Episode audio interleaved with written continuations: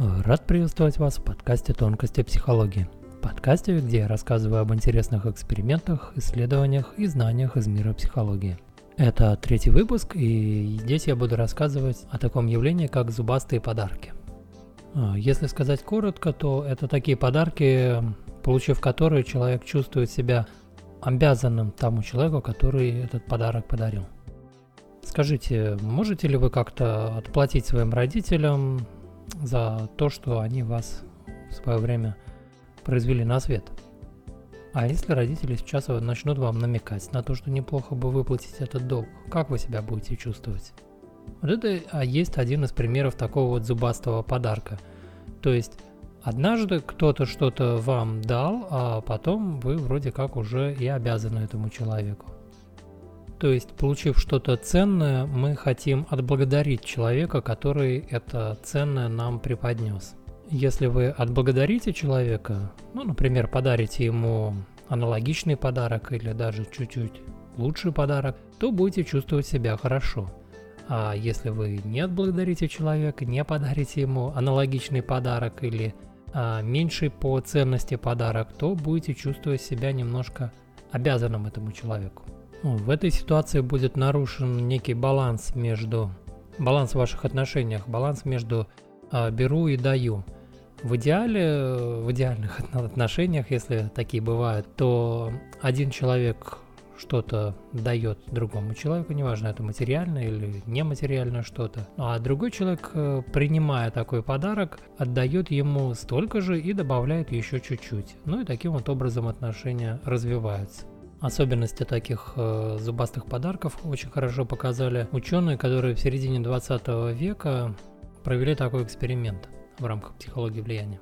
Идея была такова. Они приглашали в одно помещение, якобы для участия в психологическом тестировании, двух людей. Эти люди должны были заполнять какие-то там длинные анкеты, и один из этих людей был подставным. То есть, на самом деле, испытуемый был только один в этом эксперименте. А в середине вот этого заполнения опросника делалась пауза, перерыв небольшой, 15-минутный. И во время этого перерыва вот этот подставной человек выходил из помещения и через некоторое время возвращался с двумя бутылочками Кока-Колы. Тогда она стоила совсем недорого. И этот человек вот э, испытуемому сообщал о том, что он просто проходил по коридору и увидел там в автомате Кока-Колу, ему захотелось ее купить. И он купил себе и подумал, что поскольку довольно душно в помещении, вот этому другому человеку тоже, наверное, захочется ее попить. И, ну и он, в общем, абсолютно безвозмездно ему ее дает. А дальше наступала вторая фаза этого эксперимента. Эти двое людей снова садились и заполняли какие-то там длинные анкеты. И по окончанию эксперимента вот этот подставной человек, он э, предлагал а, купить у него несколько лотерейных билетов. Ну, как будто бы он занимается заодно распространением этих билетов, ну и предлагал купить, может быть, э, один или несколько вот таких вот билетиков.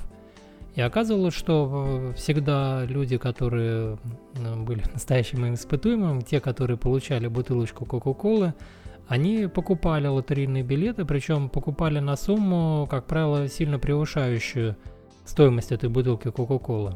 А, для сравнения, ученые проводили этот эксперимент э, без Кока-Колы, то есть когда в середине никто не получал вот эту вот безвозмездную бутылочку Кока-Колы. И в этой ситуации в конце лотерейный билет покупали единицы людей, ну и, как правило, это был один купленный билет. В отличие там от, скажем, пяти билетов, которые покупали люди, которые получили до этого бутылку Кока-Колы. Получается, что вот эти зубастые подарки могут быть использованы для целей манипуляции.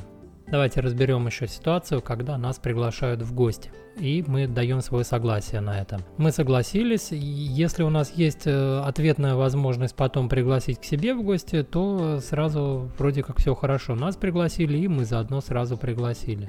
Но если возможности пригласить к себе в гости нету, то нам нужно как-то компенсировать вот этот вот оказанный жест, то есть приглашение в гости.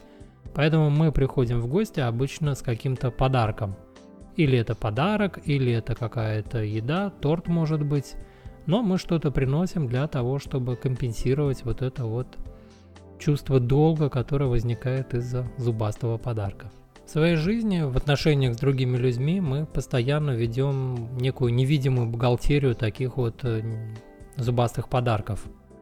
Это может быть э, невидимая бухгалтерия вас и вашей супруги, а невидимая бухгалтерия вас и ваших родителей, невидимая бухгалтерия в рамках э, вашей семьи, вашего рода, невидимая бухгалтерия на работе с коллегами – в принципе, со всеми, с кем мы встречаемся, мы ведем вот такую вот невидимую бухгалтерию.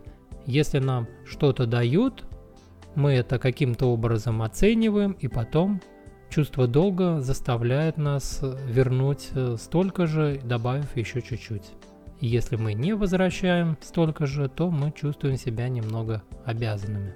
Получив такой подарок э, зубастый, подумайте, сможете ли вы потом отплатить этому человеку. Чем больше мы примем таких подарков, тем менее счастливыми мы будем себя ощущать, тем выше будет чувство нашего долга перед другими людьми, чувство обязанности им. Кстати, есть э, такая отличительная черта успешных, э, счастливых людей, это то, что они не любят халяву, они хотят за все платить. Они считают, что нужно оплатить то, чем ты пользуешься. И в этом есть определенный смысл. На сегодня все. Я думаю, что тему осветил. Напоминаю, это был подкаст «Тонкости психологии». Связаться со мной вы можете через сайт helpmenow.ru. До встречи!